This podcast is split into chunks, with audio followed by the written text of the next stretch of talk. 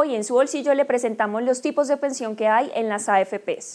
La más común de todas y la más conocida es la pensión por vejez, que es el pago que se recibe después de haber terminado la vida laboral y es el dinero que resulta de haber ahorrado durante todo el tiempo en el que se trabajó más los rendimientos de los mismos. En este caso, las condiciones son tener 62 años para el caso de los hombres y 57 para el de las mujeres y haber completado mínimo 1.150 semanas cotizadas, que son menos que el régimen público.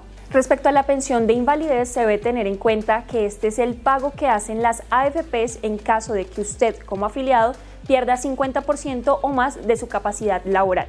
Este pago se establece con base en el promedio de salario que obtuvo en los últimos 10 años y otra condición es tener al menos 50 semanas cotizadas acumuladas en los últimos 3 años.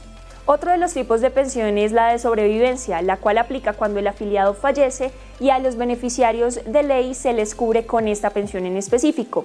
Dentro de las condiciones para los no pensionados está el haber cotizado 50 semanas en los últimos 3 años. Para más datos financieros recuerde visitarnos en nuestras redes sociales y leernos en www.larepublica.com.